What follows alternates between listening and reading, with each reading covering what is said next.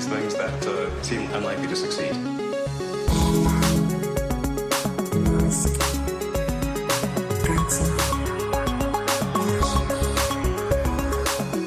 Bienvenidos a un nuevo episodio de Elon, episodio 101. Hoy no nos va a llamar, ya ha dicho que no, que jamás va a volver a llamar a este podcast. el caso es que ha estado muy tuitero, muy tuitero el amigo Elon.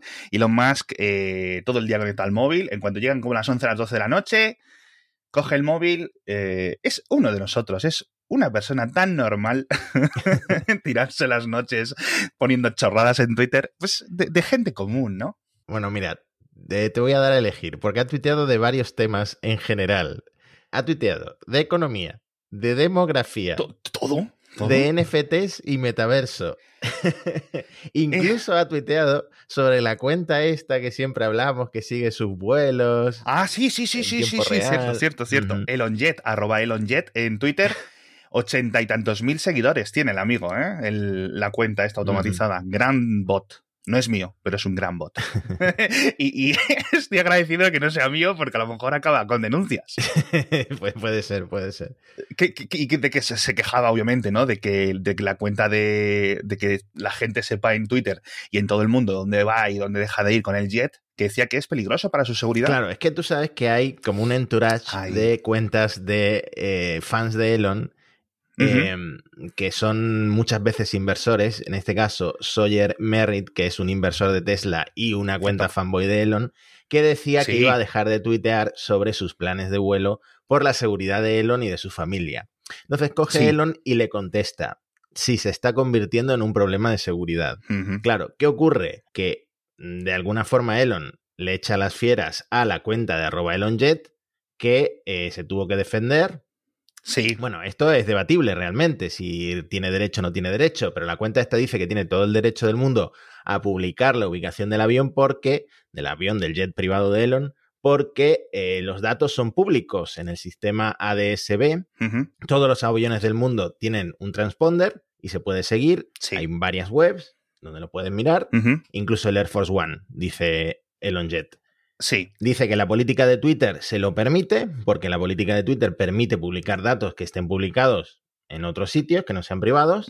Eh, dice que en todo caso, los fans de Elon se quejen a la Organización de Aviación Civil Internacional, que son los que deciden si esto es público o no. Exacto, no, porque al final, eh, bueno, sí es cierto que hay algún tipo de avión eh, que tiene los datos o el transportador eh, fuera de estas bases de datos públicas, pero vamos, en principio, el- los vuelos de los ejecutivos, etcétera, es eso. Que se compren múltiples jets y nunca sepamos, ¿no? O que les pongan a hacer vuelos falsos. Una sé. forma de ofuscar, pero también no muy amigable con el medio ambiente, ¿no? Bueno, cuando le importó al medio ambiente a Elon, o sea, Pero bueno, sí, un, un- un tema, un tema interesante para seguir, porque entiendo de dónde vienen las quejas, entiendo de dónde vienen las quejas, pero vamos, al final me da igual verlo en Twitter que verlo en flightradar24.com. Quiero decir, eh, es interesante verlo, es interesante verlo. Lo que pasa es que, claro, cada viaje de estos de Elon ha cogido el avión para ir de Austin a Boca Chica y dices 15 minutos de avión. Eh, Elon, cógete el autopilot. ¿Sabes? Pero, pero sí es cierto que, que está todo el día, está todo el día en el avión. A ver, que si yo tuviera mm, esos dineros, yo también estaría todo el día en el avión, pero vamos, eso ya somos, somos Elon y yo, que es, somos muy de jet, muy de jet.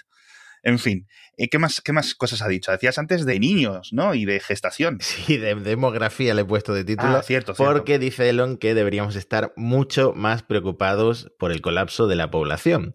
Que bueno, este es un tema que realmente no sé hasta qué punto Elon eh, está preocupado porque ha tenido ya cinco hijos, ¿no? Tiene cinco hijos. Seis, seis, ya, seis hijos con, X, con el pequeño X. Pero es real, o sea, toda, estamos en mínimos históricos de la tasa de natalidad en todo el mundo. Sí. Y por lo visto a Elon le preocupa porque dice que si hay pocos humanos en la Tierra, menos va a haber en Marte.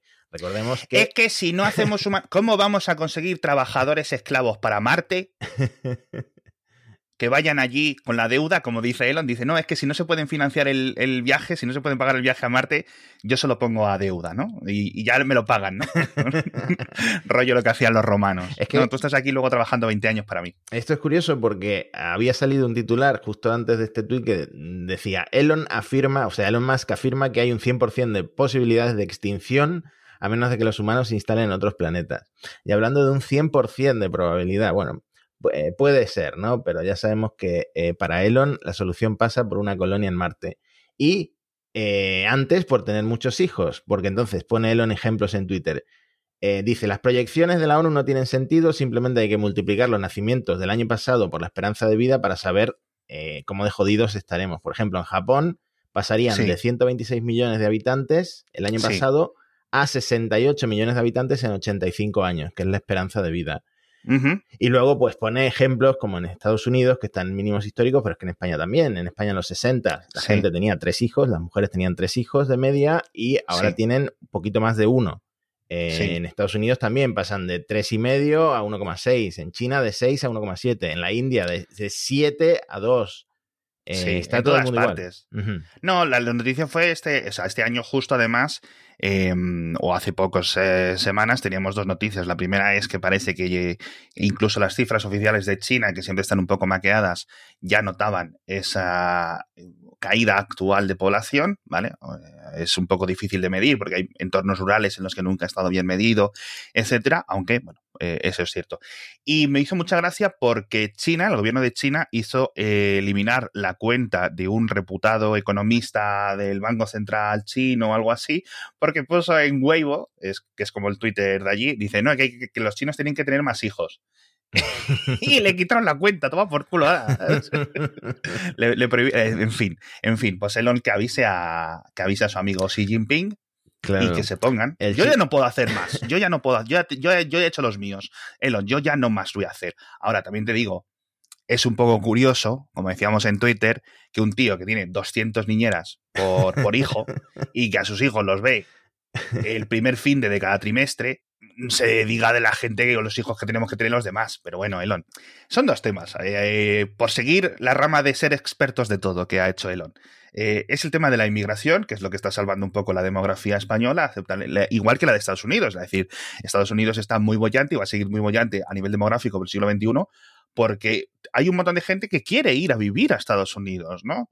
Y, no tienen una, inmigración tan restringida como, como, otros países, como puede ser el caso de China, como puede ser el caso de Japón, en los que el colapso demográfico, si no aceptan inmigración, es, va a ser pues, eh, inevitable, porque además dicen que este es uno de los grandes problemas, ¿no? Que una vez que la sociedad se pone a reducir la natalidad, que es muy difícil darle la vuelta a, esa tortilla. Mm. Fíjate que no lo sé.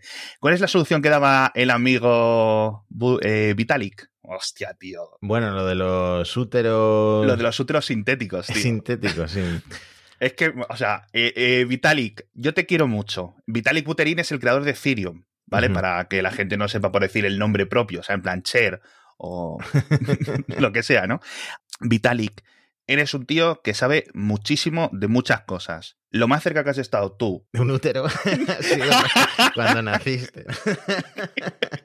¿Eh? Así que deja de hablar de, de úteros sintéticos, por favor, chiqui, que tienes una pinta de terrorista.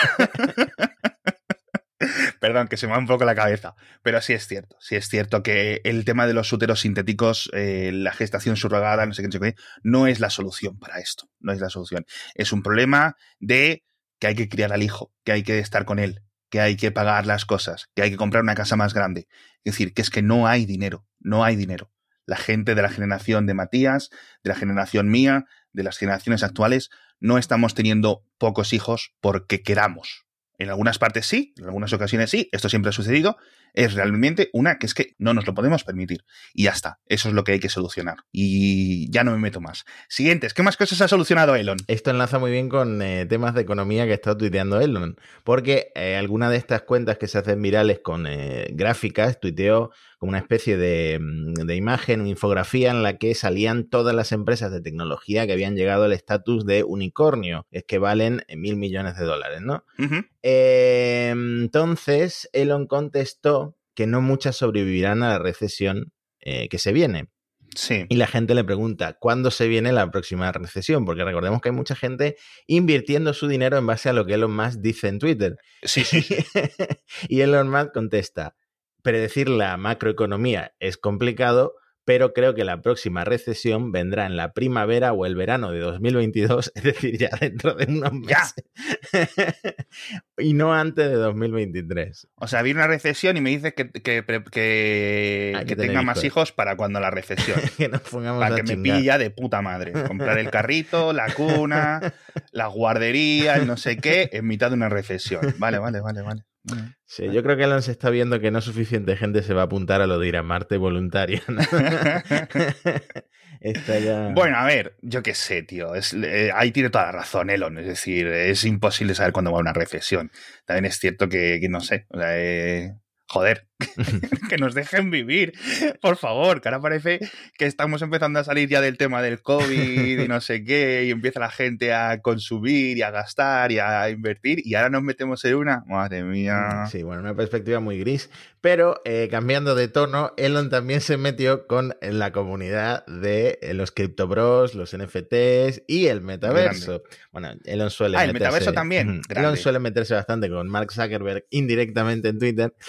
Eh, pero empecemos por los NFT porque Twitter ha introducido una nueva función que te permite ponerte como imagen de perfil un NFT. Y, ¿Cierto? Claro, tú tienes que demostrar que tú eres el propietario de ese NFT a través de la cadena de bloques, tal y cual, y, sale, en lugar de salir eh, circular, pues sale, no sé si hexagonal, una cosa diferente, ¿no?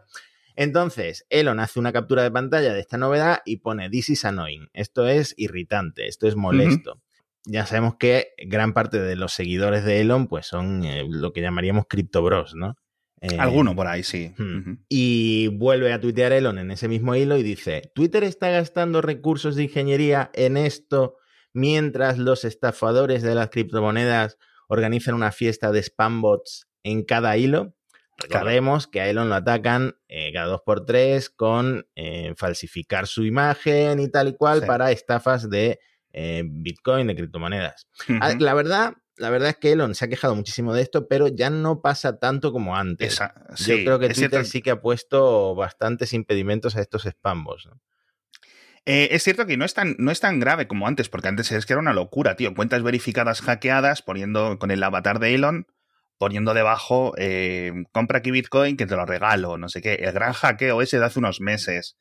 Eh, etcétera. Pero bueno, sí hmm. es cierto que sigue siendo un rollo. Las notificaciones de este tío tienen que ser un hmm. coñazo tremendo, tío. Lo cierto es que Elon ya había coqueteado con los NFTs el año pasado, lo comentamos en el podcast, porque lanzó una canción con un GIF animado de, mm, sobre NFTs. De hecho, era una canción sobre NFTs con eh, una, una animación que había un Shiba, unas monedas, unas cosas dando vueltas, y al final decidió no venderlo. Le dijo, mm. de buenas a primeras, dijo, no, esto me parece mal, no, lo, no voy a venderlo.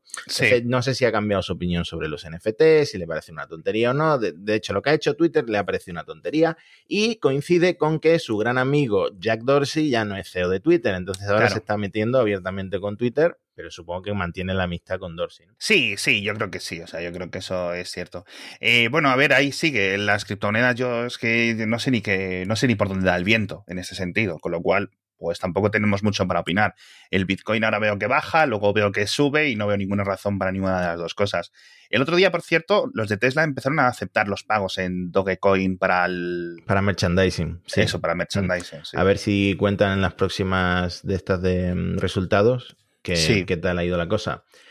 El metaverso, resulta que el creador de la PlayStation, no me ha apuntado el nombre, dijo algo así como que el metaverso no tenía sentido. Entonces Elon contestó a ese titular diciendo Great Wisdom, ¿eh? un hombre sabio, ¿no? El que ha dicho esto. No, no, es la primera vez que se mete con algo relacionado. Bueno, el metaverso no está exactamente relacionado con cripto, pero eh, hay mucha parte de cripto que quiere meterse en el metaverso, como los propios NFTs, para tus avatares, para tus cositas. Sí, como que para meterse en plan, me meto en esto, me meto en esto porque es lo que la gente está hablando y lo meto en una burbujita, invierno, no sé qué, a ver qué saco, a ver qué rasco, tal. Y yo creo que em, la extensión de todo esto es lo que la gente está llamando la Web 3. Que bueno, la Web 3 es como un Internet en blockchain. Entonces, Elon también ha publicado varios tweets metiéndose con la Web 3 en plan, ¿alguien ha visto la Web 3? No puedo encontrarla. Y mm, bastante más explícito, la Web 3 sounds like bullshit. suena Sí. a una gilipollez.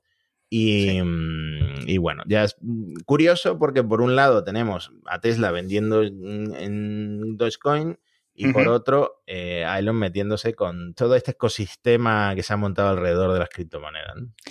Sí, al final no es totalmente incoherente la posición que él tiene, porque él, aparte de la compra de Bitcoin que hizo con, con Tesla, eh, que luego la paró por el tema del de el impacto medioambiental, etcétera, sí es cierto que Dogecoin, al estar basado en, en Litecoin, si no recuerdo mal, hombre, es menos intensivo y puede servir incluso más para pagos, ¿no? Eh, pero, pero bueno, sí es cierto que casi que lo más coherente es o estás a, o, o todo o nada.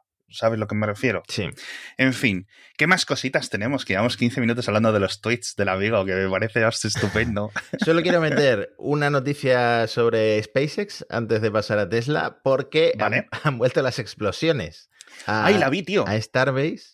¿Sí? Eh, falló mm, una prueba criogénica de ¿Sí? uno de los depósitos que se llaman GSE, Ground Service Equipment, los depósitos Ajá. de estos que están en tierra, que no vuelan, pero que son Sí. necesarios para abastecer luego al cohete. sí. Estaban haciendo una prueba, eh, lo habían llenado de nitrógeno líquido criogénico, o sea, a temperatura muy, muy, muy bajita, y explotó y lo llenó todo de nitrógeno líquido. Y una de las cuentas que sigue todo en directo, Lab Padre, arroba Lab Padre, Sí. tenía ahí estacionado una camioneta con cámaras y, y se le bañó entera de nitrógeno líquido. Ostras, eso no lo había visto. Ostras. Hombre, nitrógeno líquido, si no te llega a tocar, etcétera, pues no, no es, un, no es un problema. no contamina ni nada, es nitrógeno, simplemente el 70% de la atmósfera es nitrógeno. Me resulta muy curioso porque sí que vi la explosión y ahora me ha solucionado porque te iba a preguntar, ¿y qué es lo que había dentro de este tanque?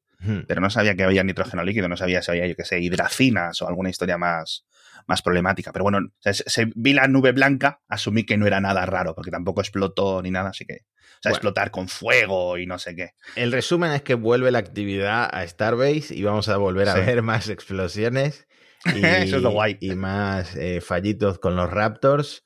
eh, esos destellos verdes que significan que los Raptors se están derritiendo porque todavía no funcionan tan bien como, como a ¿Cómo Elon que, le se están, gustaría. ¿Cómo que se están derritiendo? ¿Cómo, cómo, cómo? ¿Te acuerdas cuando hubo una, mm, un aterrizaje de la Starship, de los prototipos de Starship, uno de los que falló, que se vio como un destello verde en Sí. la maniobra, pues eso significa que el propio cohete se estaba quemando. Pues lo mismo en Ah. una prueba de encendido ha pasado lo mismo. Entonces se ve que todavía no están a punto los Raptor, pero bueno, ya cuando vamos a ver los Raptor 2 y luego el sucesor de los Raptor 2, vamos a ver bastantes mejoras. Y Sí. en, eh, en medio vamos a ver explosiones y vamos Sí. a ver este tipo de pruebas fallar, pero eso significa Sí. que avanzan.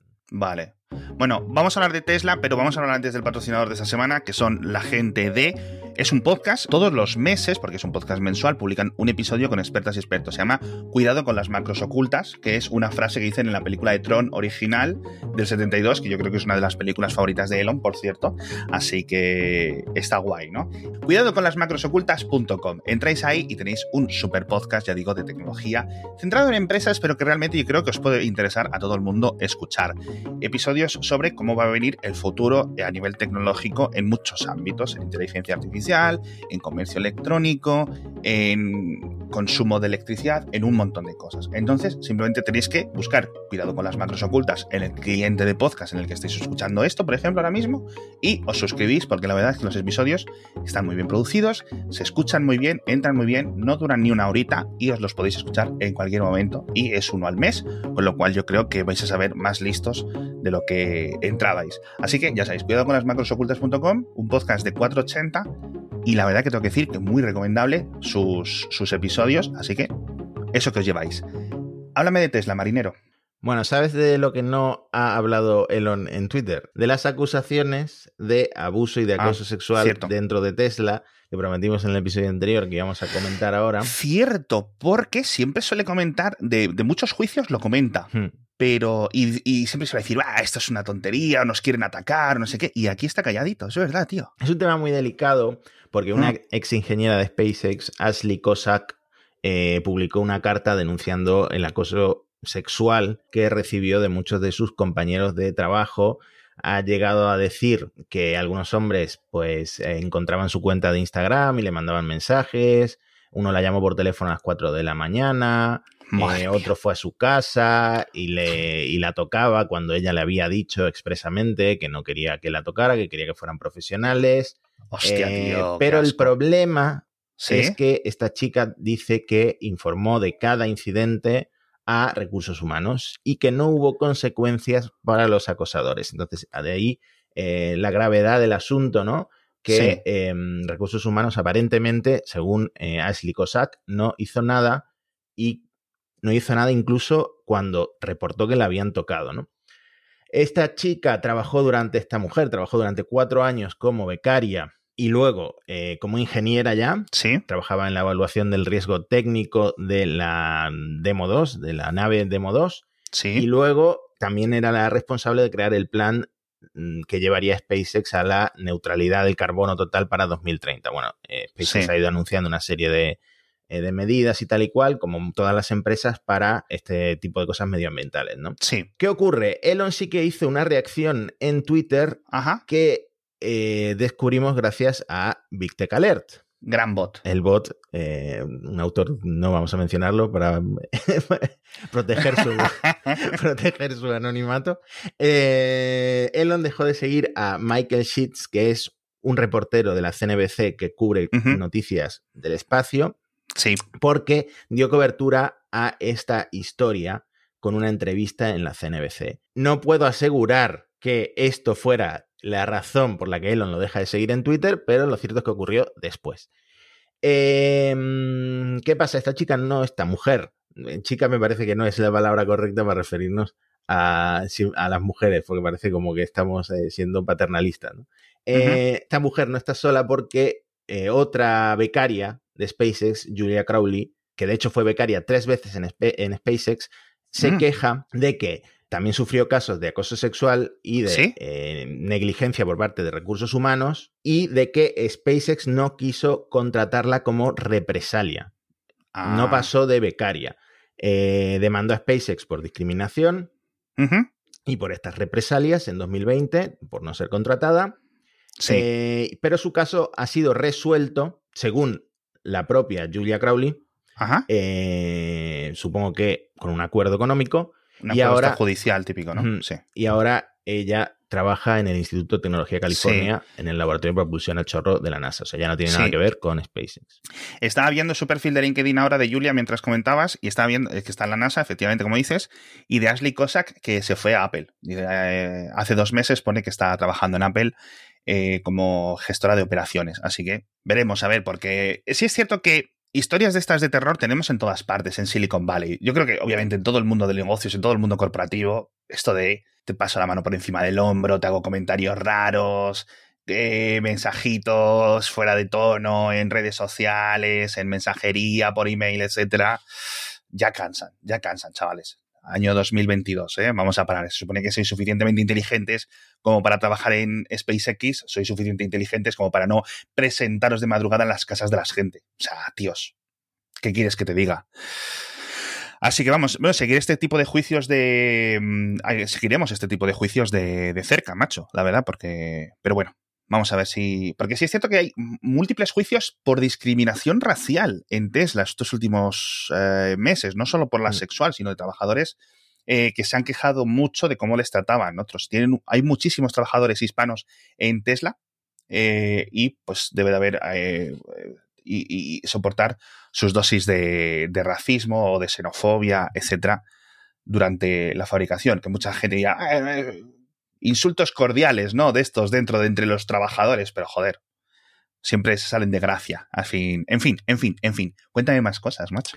No llegamos a hablar del eh, caso del hacker de 19 años Mm, que Cierto. aseguraba que logró acceso a 25 Teslas de forma remota. Sí, vi que lo publicasteis en Gizmodo y lo estuve mirando, pero no me quedó claro porque en principio no es un fallo del software de Tesla. Eh, cuando publicamos la noticia al menos no había dicho cómo obtuvo acceso. Eso- Dijo que daría es. más detalles técnicos para que darle tiempo a Tesla de que tomara las medidas adecuadas para resolver Sí. el problema, en lugar de permitir que cualquier eh, hijo de vecino pudiera Claro. hacer lo mismo que él. El Sí. tema es que con estos 25 Teslas a los que había conseguido hackear, decía que podía ajustar el volumen de los altavoces, manipular las puertas y ventanas, encender los coches de forma remota, eh, obtener la ubicación eh, geográfica de los coches y determinar si el conductor estaba presente o no en el coche. pero no, no podía conducirlo ni nada, ¿no? moverlo y eso no, ¿no? No, pero sí que podía hacer eso. Vale, vale, vale, Al final, abrir la puerta, si tienes algo dentro del coche. Es, es jorobado.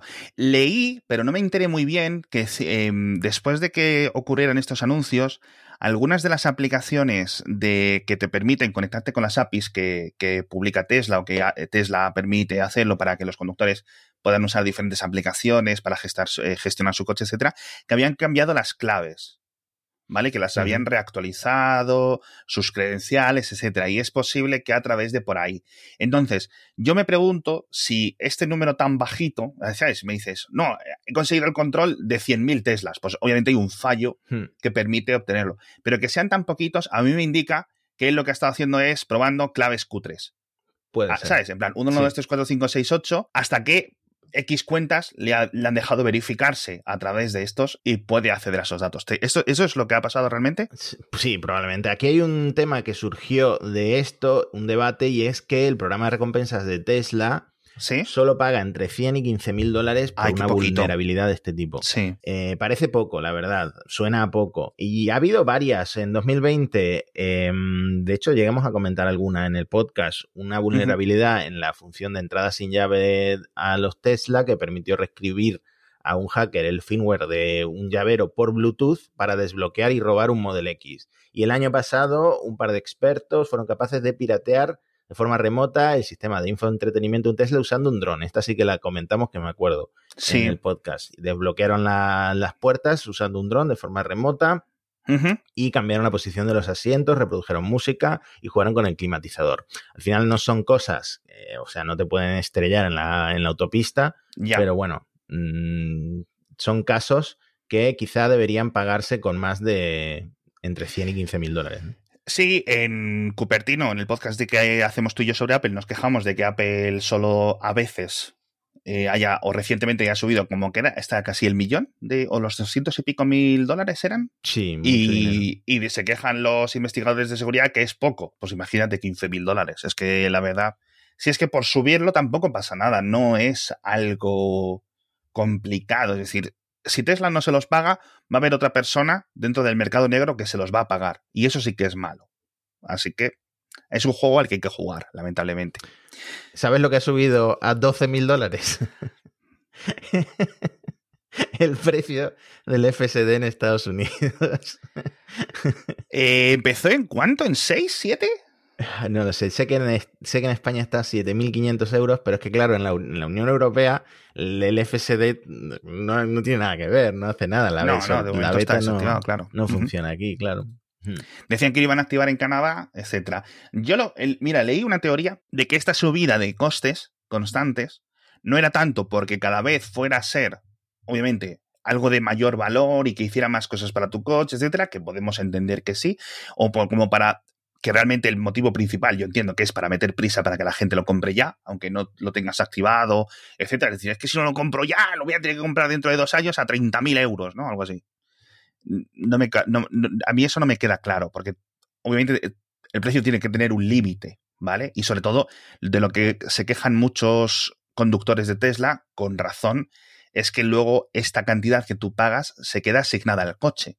Es decir, si tú te compras otro Tesla, tienes que volver a pagarlo. Y que la gente que está haciendo esta inversión la hace en base a... ¿Has visto la compilación de clips de Elon Musk diciendo, sí, sí, la tendremos la condición autónoma total el año que viene, a final del mes que viene, no sé qué, no sé cuánto, no sé qué, no sé cuánto. Sí, desde 2015 llevamos con que los, los Teslas se, se conduzcan por su cuenta en unos meses. Yo creo que gran parte de este dinero se va a hacer para mejorar los ordenadores de a bordo cuando la conducción autónoma esté un poco más avanzada. Esto sea en 2024, 2027, 2230, me da igual. Bien, para mejorar las cámaras, que no sé si has visto que la nueva versión del FSD4, que lo leía justo antes en Tesletter, iban a mejorar el sistema de cámaras, que esto lo comentaremos más a fondo, porque sí es cierto que tienen tanto más resolución, como mejor sistema de captura, como más ángulo de visión. Y es posible que incluso, ahora que sube el precio del FSD, bajan el precio de los LIDAR, que comentábamos en el episodio pasado, que Tesla lo que haga es decir, te quejas, nos denuncias porque, por ejemplo, ¿no? Que esto yo creo que va a llevar ocurriendo, es decir, va a haber algún tipo de demanda, es decir, yo he pagado estos 7, 8, 10 mil dólares y mi coche no conduce solo como se me prometió, ¿no? Quizás no para todos, pero para muchas de esas personas sí le digan, ah, pues ok, te tenemos que reacondicionar el coche a una versión nueva de hardware. ¿Vale? O con mejores cámaras, o con radar, o que está desactivado, o con LIDAR, etc. Entonces, cuanto más suba esto, más pueden gastarse en esa reimplementación. Es un poco compleja la idea, porque el tema del LIDAR no es algo que se pueda poner y ya está. Hay que hacer una rearquitectura de software completa. Así que no sé yo, tío, no sé yo. Vale, último tema del episodio. ¿Qué está pasando? ¿Ya, acabamos? ya acabamos. ¿Qué está pasando en Giga Berlín? Porque seguro que muchos oyentes han visto fotos de Model Y ya eh, fabricados. No sé si ha sido un dron o cómo se ha filtrado esa foto, pero bueno, hay una foto de un montón de Model Y ya fabricados en Berlín. El Departamento de Medio Ambiente de, eh, de Brandeburgo no ha dado autorización a Tesla para que empiece a fabricar coches, pero sí le ha dado autorización para fabricar 2.000 carrocerías de Model Y, porque, bueno, esto es normal, cuando empieza una fábrica, pues tienen que ver que todo esté bien, eh, tienen que hacer correcciones y tal y cual, y necesitan, eh, Tesla necesita ir probándolo. Al principio los habían eh, aprobado para 250 carrocerías, luego han aumentado el número, pero Tesla no puede vender esos Model Y, es decir, ya están fabricados, hemos visto las fotos, pero no está autorizada a venderlos. Y si son 2.000 o 2.250, pues son unos 126 millones de euros en promedio que se va a comer porque no los puede no los puede los tienen que, enviar a hombre entiendo yo que algunas piezas o algunos componentes se podrán reaprovechar quiero decir quitas los asientos las ruedas cosas muy básicas a lo mejor o muy fácilmente desmontables eh, se pueden reaprovechar sino que me lo regalen a mí puede ser una idea, ¿no? Ahora se lo digo. lo, que no sabemos es a qué velocidad están produciendo estas carrocerías, estos Model Y, pero eh, tienen aprobación para producir 500 por semana y por lo tanto eh, en cuatro semanas ya tendrían esos 2.000 coches. Sí. Dejamos el enlace por si queréis ver eh, las fotos. Y eh, este cálculo de que van a costar unos 63.000 euros de media, yo no sé de dónde ha salido, porque una de las cosas que estamos esperando es saber cuánto van a costar los Model Y en Europa cuando Giga Berlin empiece a funcionar eh, a toda velocidad. Yo creo que simplemente han cogido el número en dólares y lo han traducido a euros y ya está. Mm. O sea, no han, hecho, no han hecho nada más. Esperemos, la verdad que yo creo que una de las cosas más interesantes de Tesla en todo 2022 va a ser el inicio de operaciones de la fábrica de Berlín. Esperemos que esto aumente las ventas de coches eléctricos en Europa de forma significativa, porque al fin y al cabo, en principio, van a ser Model Y a cholón. Así que, en principio, esperamos que eso siga. En Europa las ventas de coches eléctricos van bien y en 2022 van a ir muy bien. En el episodio pasado comentábamos lo sorprendente y lo increíblemente bueno que era que Tesla hubiera hecho estos 900 y pico mil ventas de coches en 2021. Eh, muy por encima de las expectativas suyas del 750, las, con las expectativas o los ojos, la mirada en un millón para este año, para 2022. Como casi lo han conseguido el millón en 2021, eh, Troy, eh, que nunca recuerdo el apellido, no sé si lo conozco, de hecho, el apellido Troy Teslike en, en Twitter, que es un señor, que es eh, un analista independiente que sigue muy de cerca la compañía y que publica unas métricas o unas estimaciones de, de fabricación. Lo último que ha dicho es millón seiscientos mil en 2022. Porque claro, siguen añadiendo turnos en Shanghai, se siguen cada vez escupiendo más coches, en algún momento abrirá eh, Giga Berlín y en algún momento más adelante Texas. Con lo cual son duplicar las fábricas. No duplicar tal cual, porque ninguna va a fabricar Model 3, ¿verdad? Pero mm. bueno, ya tienes cuatro grandes fábricas en vez de dos. Hostia, a mí un millón seiscientos lo vería, o sea, creo que me sorprendería un poco, pero es que están escupiendo coches como si los regalaran, sinceramente, así que... Joder, tío. Un millón seiscientos. ¿Te acuerdas cuando empezamos a hablar en este podcast y estaba Tesla en los 200? Bueno, nadie confiaba en el millón del año pasado y fíjate, casi, casi, casi. La verdad es que sí, o sea, ha sido, sí es cierto que por un último trimestre estrella todo esto, pero jolines, jolines, jolines, jolines. Bueno, pues con esto nos vamos a ver qué dice Twitter, eh, a saber qué dice Elon en Twitter para la próxima semana, a ver qué podemos rascar. Muchísimas gracias a todos por estar con nosotros, ya 101 episodios. Nos vemos la semana que viene con más noticias sobre todas estas compañías, sobre todo lo que hace Elon eh, a nivel de payaso, a nivel de héroe, a nivel de gran ingeniero del siglo XXI o como sea. Y Muchas gracias a todos por estar con nosotros. Muchas gracias, Matías. Nos vemos la semana que viene. Hasta pronto.